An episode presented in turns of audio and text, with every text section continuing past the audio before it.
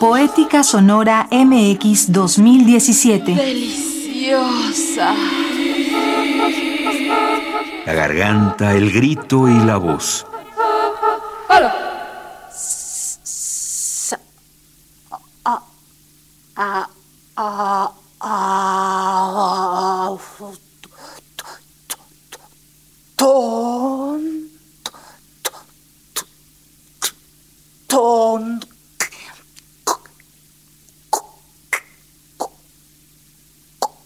Cosmo.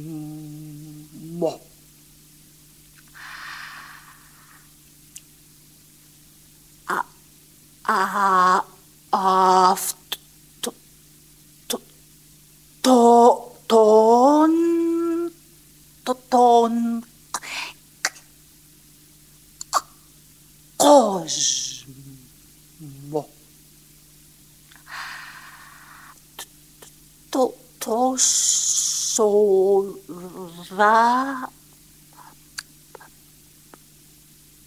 Pramataki. ¿Cómo se articula la voz en el discurso filosófico? Sí, con la pregunta por la voz, lo primero que se me ocurre pensar es la relación de la voz humana con la producción de sentido. María Antonia González Valerio, filósofa e investigadora.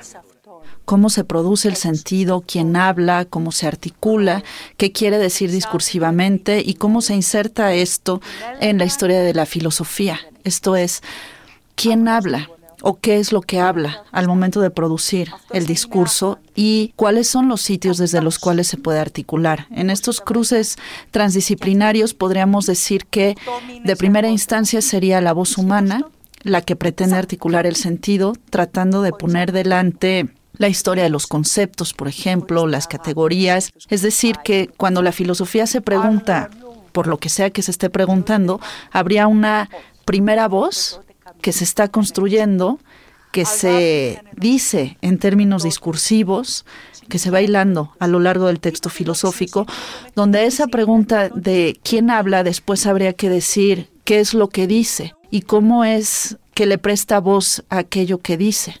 Βρέθηκε στο σκοτάδι, αν και όχι ακριβώς, με χαμένες τις αισθήσεις, με χαμένες τις αισθήσεις, γιατί μπορούσε ακόμα να ακούει τη, τη βουή που λένε στα αυτιά. Και μια κτίδα έφευγε και ερχόταν, έφευγε και ερχόταν, σαν αυτές που στέλνει το φεγγάρι μπαινοβγαίνοντας στο σύννεφο. Αλλά τόσο αδύναμη. Αισθανόταν, αισθανόταν τόσο αδύναμη, δεν ήξερε ποια ήταν η στάση της. Για φαντάσου, ποια ήταν η στάση της, αν ήταν όρθια ή καθιστή. Μα το μυαλό, τι, Γονατιστή, ναι.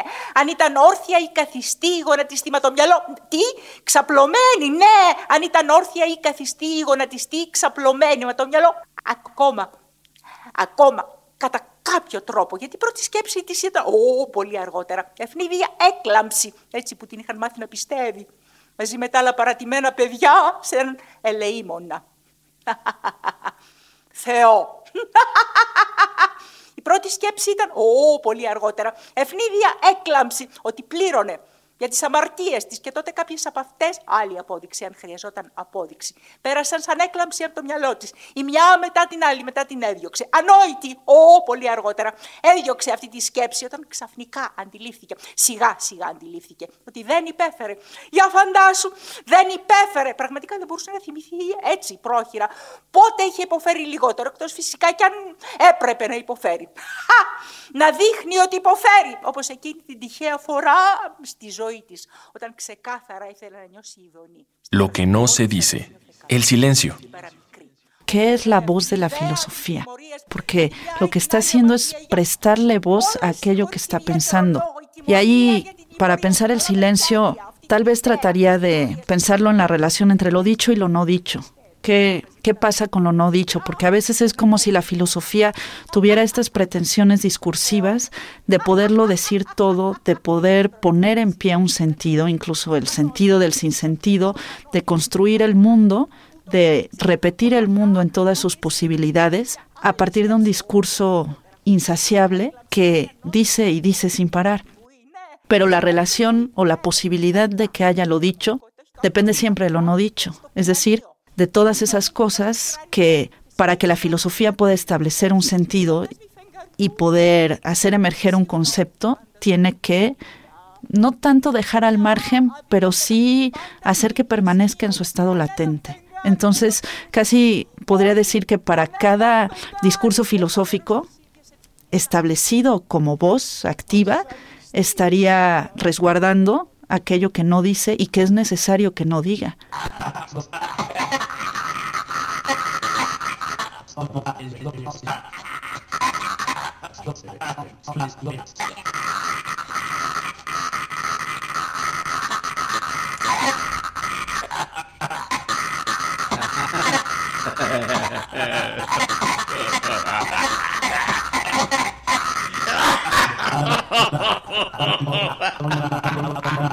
I'm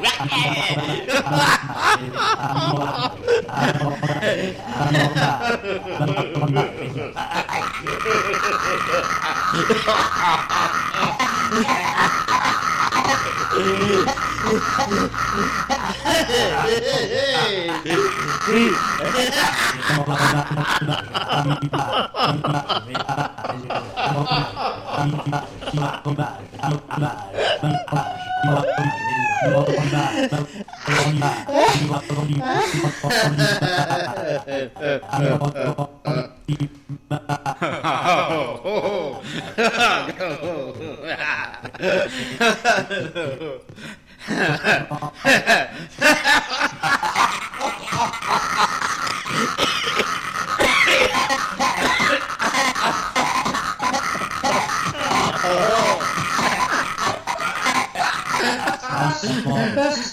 Yeah.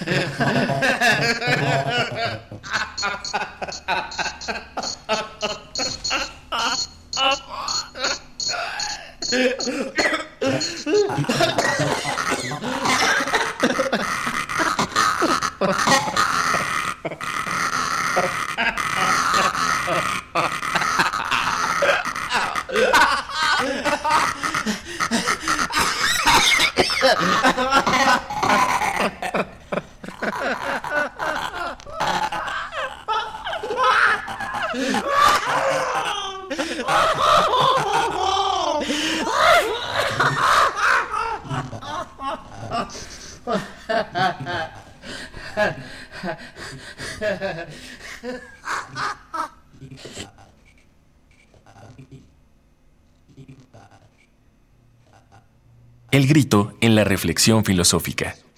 Pensaba un poco el grito y por qué no aparece el grito en la filosofía. Sí me puse a buscar ahí, claro, no exhaustivamente, sino una que otra referencia y la que más fácilmente encontré fue un capítulo del Zaratustra de Nietzsche, de Así habló Zaratustra, que se llama El grito de socorro.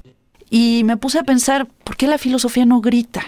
¿Por qué su discurso es más tranquilo, pausado, demorado, reflexivo? Y no es este exabrupto dicho sonoramente en términos de grito. Y entonces pensé que tal vez tenía que ver con el tipo de verdad que está poniendo delante. María Antonia González Valerio, filósofa e investigadora.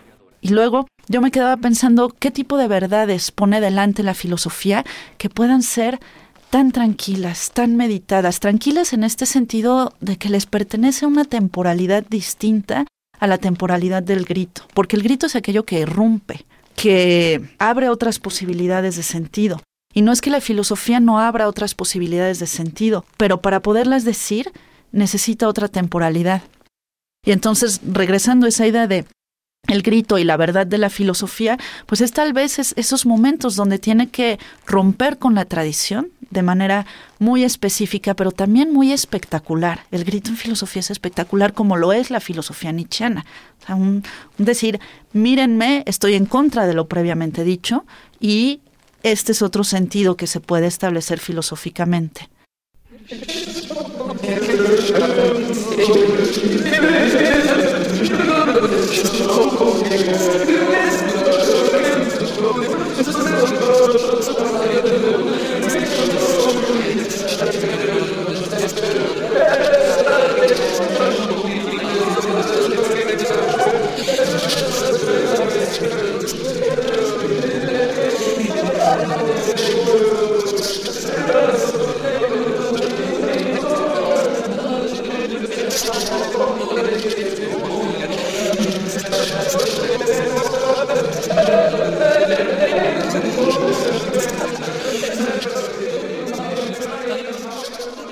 Sentido a partir del cuerpo.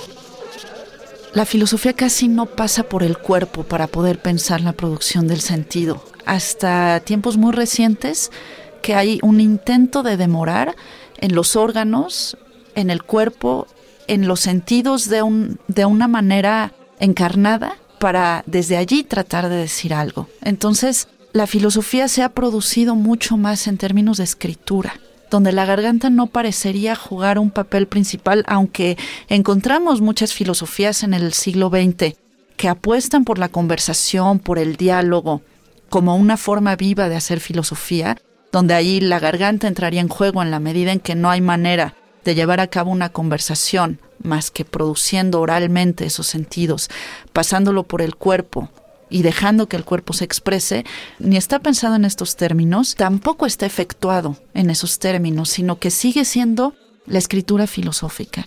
Y entonces habría que pensar por qué el tipo de, de verdades que produce la filosofía actual y de sentidos que produce están tan ligados a la escritura y tan lejos de la oralidad, de la conversación, del diálogo vivo y claro, del cuerpo.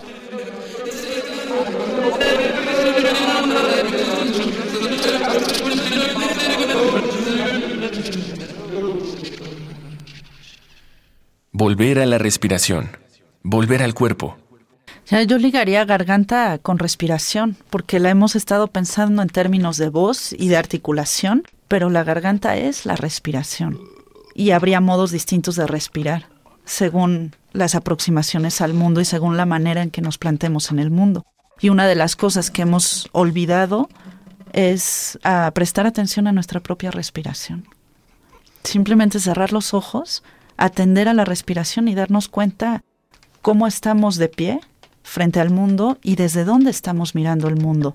Y sin esa conciencia propia de la propia corporalidad y del propio horizonte desde el cual estamos plantadas en el mundo, es muy difícil producir sentido si no es en esta vorágine repetitiva de montarte en el discurso anterior vertiginosamente para decir y simplemente decir. Pero regresar también a la garganta, regresar a la respiración es apropiarse del cuerpo, del propio cuerpo, que tampoco es muy claro qué quiere decir eso ahora porque aunque tenemos muchos discursos producidos filosóficamente en las últimas décadas de retorno al cuerpo, tampoco es que lo estemos ejecutando desde allí. O sea que más allá de la escritura filosófica que se pone y dice corpus, hay que regresar al cuerpo, eso no significa que esté efectuado o ejecutado como una verdad encarnada, donde para poderte poner a pensar necesitas primero sentarte en tu propio cuerpo, habitarlo y ahí sentir la garganta.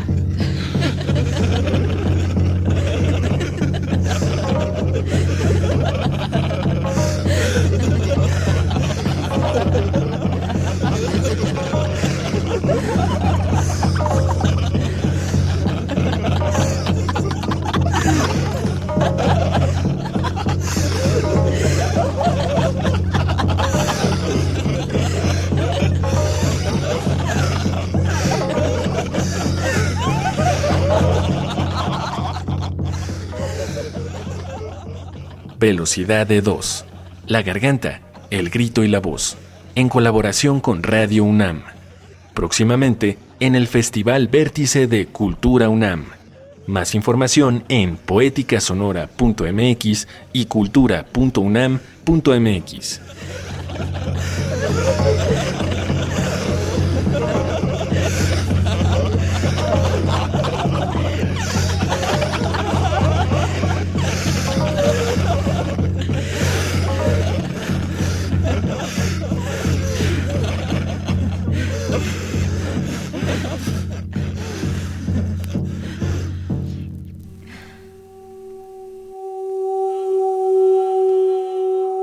Poética Sonora MX 2017. La garganta, el grito y la voz.